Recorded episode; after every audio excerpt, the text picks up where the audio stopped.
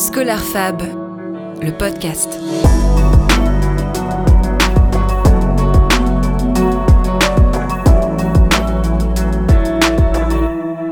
873 000, c'est le nombre d'apprentis enregistrés en France en 2022, un record et même une augmentation de 14% par rapport à 2021.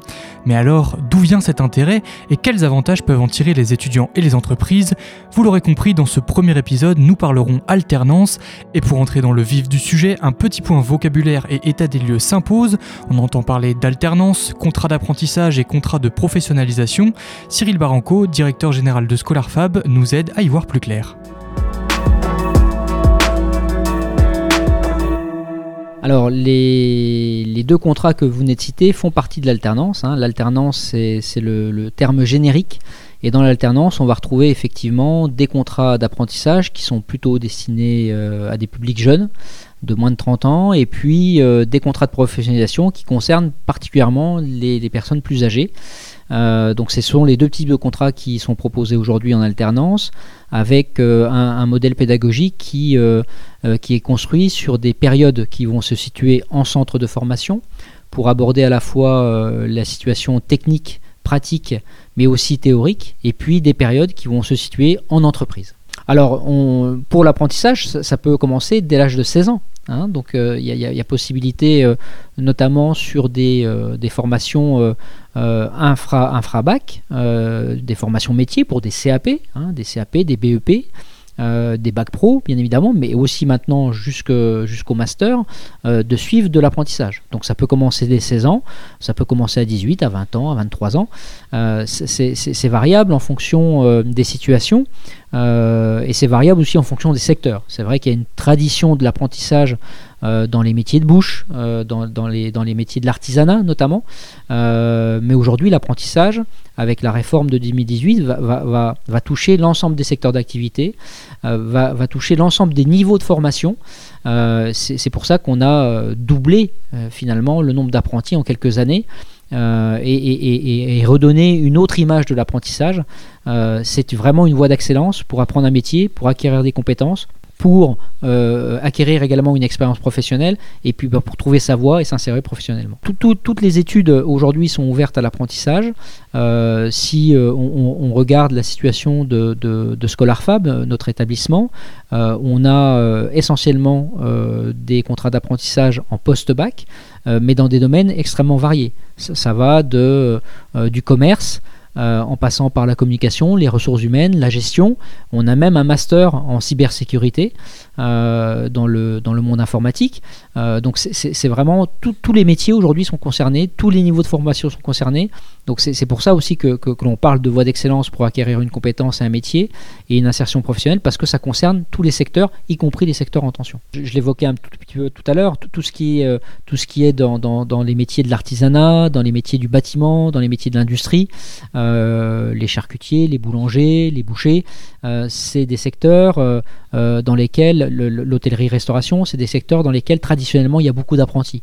Euh, aujourd'hui, euh, ces secteurs se sont étendus sur euh, également tout ce qui est compétences transverses, que ce soit en gestion, en ressources humaines, en communication. il y a beaucoup de demandes également sur ces secteurs-là et, ça permet effectivement de, répondre à des besoins d'entreprise à moindre coût, en ayant aussi des jeunes publics qui vont apporter un autre regard sur, sur l'entreprise, qui vont apporter aussi de la nouveauté et c'est vraiment effectivement un plus pour, pour les employeurs. Je pense qu'aujourd'hui tous les domaines sont sont, concernés par l'alternance. Euh, alors parfois, euh, c'est vrai qu'on pourrait prendre l'exemple euh, des médecins, par exemple. Hein. C'est pas c'est pas des contrats d'apprentissage, mais, mais finalement, les externes, les internes, c'est un peu le même schéma. Ils sont en situation professionnelle au sein d'un établissement hospitalier. ils exercent avec des, médecins confirmés et, finalement ils apprennent le métier en situation de travail. Euh, avec aussi des apports bien évidemment en, fac de médecine théorique qui viennent compléter euh, cette, mise en situation euh, dans, les centres hospitaliers. Donc finalement le modèle de l'alternance, le modèle de l'apprentissage, c'est pour ça qu'on en parle aussi comme un modèle de l'excellence, c'est parce que il, donne du sens à ce qu'on va acquérir en établissement de formation, en le mettant en pratique au sein d'une entreprise. et c'est ce qui permet aussi de motiver les publics, les jeunes, d'aller vers cette, vers, vers cette voie. Motiver les jeunes à aller vers cette voie donc, car les avantages à suivre des études en alternance sont nombreux pour l'étudiant. Cyril Baranco nous les liste et vous verrez que l'entreprise y trouve aussi son compte. L'alternance, ça permet d'acquérir un métier euh, en confrontant euh, les apports théoriques et pratiques du centre de formation à la réalité d'une entreprise. Et donc l'entreprise, en tant que telle, est un lieu de formation également qui permet euh, de compléter les compétences qui vont être vues au, sein du centre de formation. L'alternance, c'est aussi un, moyen pour les entreprises de recruter des compétences de les préparer euh, à leur euh, culture d'entreprise, euh, de pourvoir les différents postes de, l'entreprise. Donc c'est un investissement. et le modèle de l'apprentissage, c'est vraiment un modèle d'excellence puisqu'il est, centré sur la, compétence technique nécessaire pour répondre aux besoins économiques des entreprises. et donc ça facilite bien évidemment l'insertion puisque à l'issue des, contrats d'apprentissage euh, ou des contrats en alternance en général, on est sur des taux d'insertion qui euh, sont proches des 90%. Euh, tout le monde s'y retrouve, c'est du gagnant-gagnant pour le coup, et, ça permet aussi au public de, s'insérer très rapidement, d'aller chercher un diplôme, une certification. reconnue par l'État, tout en travaillant. Donc c'est aussi, ça permet aussi d'avoir un salaire. Hein. c'est un contrat de travail à part entière. Euh, et donc, bah, du, coup, voilà, ça, donne aussi une forme d'autonomie finalement euh, au, public, aux jeunes, euh, d'allier à la fois la poursuite d'études, l'acquisition de compétences, l'obtention d'un diplôme, tout en travaillant au sein d'une entreprise, et donc de gagner de l'expérience professionnelle. Le salaire dépend du secteur d'activité, de la convention collective, de l'âge de l'apprenti, mais c'est effectivement un salaire à part entière. Et puis autour de l'apprenti, il y a également des aides qui, qui, sont mobilisées, notamment des aides à la mobilité. Hein, un apprenti peut bénéficier de, 500 euros pour passer son permis de conduire, donc c'est intéressant. Il peut y avoir également des aides au premier équipement en fonction des métiers, euh, y compris sur des équipements informatiques. Donc c'est voilà, c'est quand même un statut euh, qui apporte de vrais avantages pour poursuivre ses études euh, et son cursus scolaire. Aujourd'hui, il y a une aide unique hein, qui est de, de, de 6 000 euros pour la première année d'apprentissage qui est versée à l'entreprise et qui vient soutenir euh, l'entreprise dans sa volonté d'embaucher un alternant et un apprenti. Parallèlement à ça, les établissements, les CFA, comme, comme ScholarFab, accompagne les entreprises dans les démarches administratives pour faciliter finalement la mise en place de ces dossiers.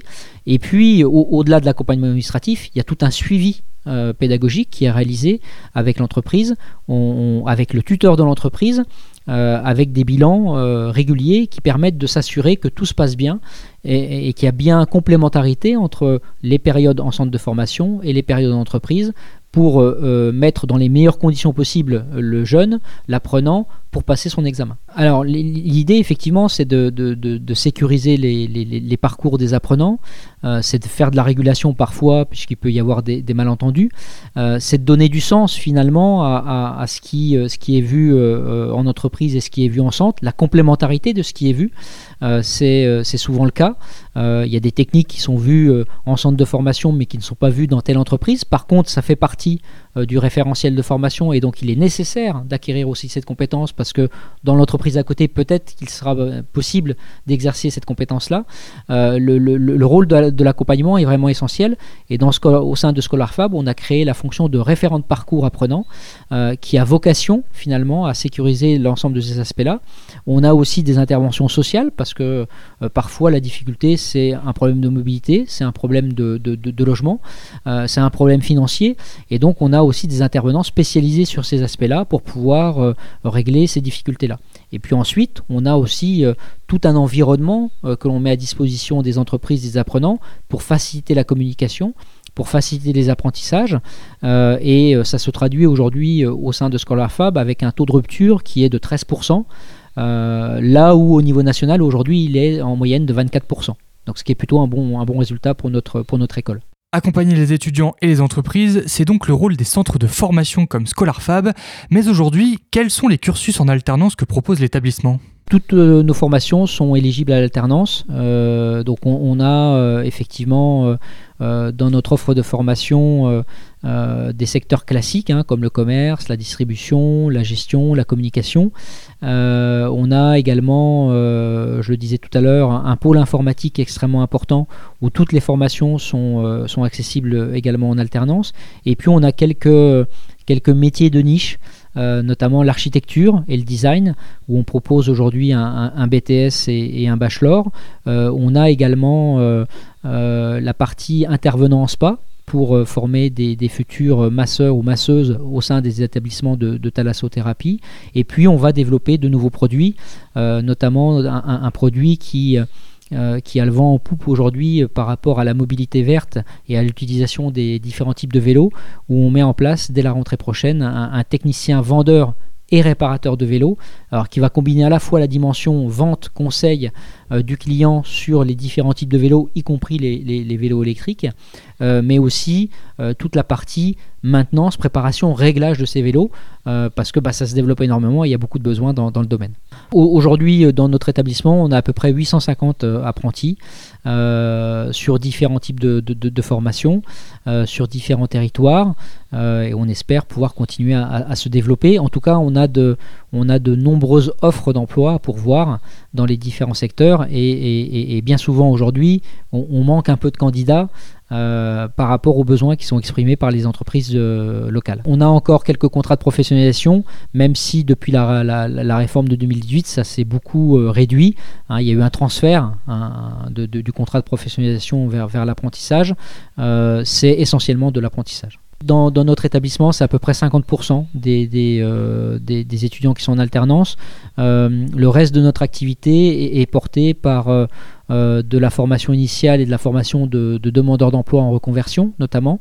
Euh, et puis euh, on a également un, volet de formation continue des salariés en entreprise qui est aussi extrêmement important. L'alternance s'étend donc à de plus en plus de secteurs et comme on ne cesse de le répéter, attire de plus en plus d'étudiants. Mais alors comment Cyril Baranco imagine-t-il le futur de l'alternance? Bah, je, pense que l'alternance a, encore de, belles années, euh, puisque d'une part, il y a une volonté politique très forte, hein, notamment du gouvernement, d'atteindre le million d'apprentis. Aujourd'hui, on a un peu plus de 800 000. Euh, donc on n'en est pas très loin, mais il reste encore une, petite marche à, gravir.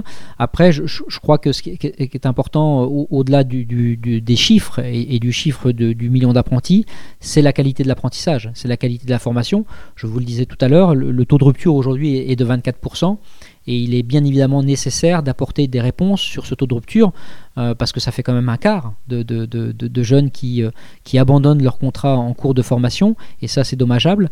Euh, donc l'objectif c'est de travailler sur la réduction de ce taux de, rupture en apportant un, service de qualité, des formations de qualité dans une relation qui est complexe puisqu'elle est tripartite entre l'entreprise, le centre de formation et le jeune et l'apprenant.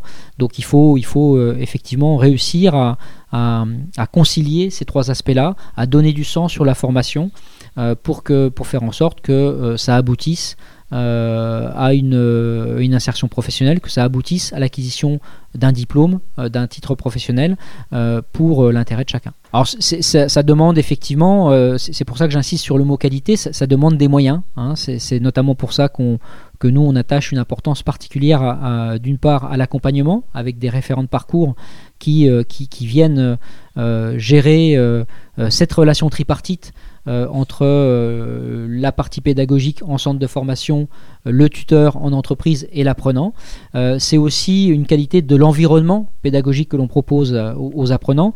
Nous, on, est vraiment soucieux d'apporter un environnement numérique extrêmement important qui permet à, nos apprentis, à nos apprenants, au-delà des heures de formation, au-delà de la présence en entreprise, de pouvoir continuer à, bénéficier de support pédagogique à travers des plateformes d'apprentissage qui sont euh, ouvertes 24 heures sur 24 et 7 jours sur 7.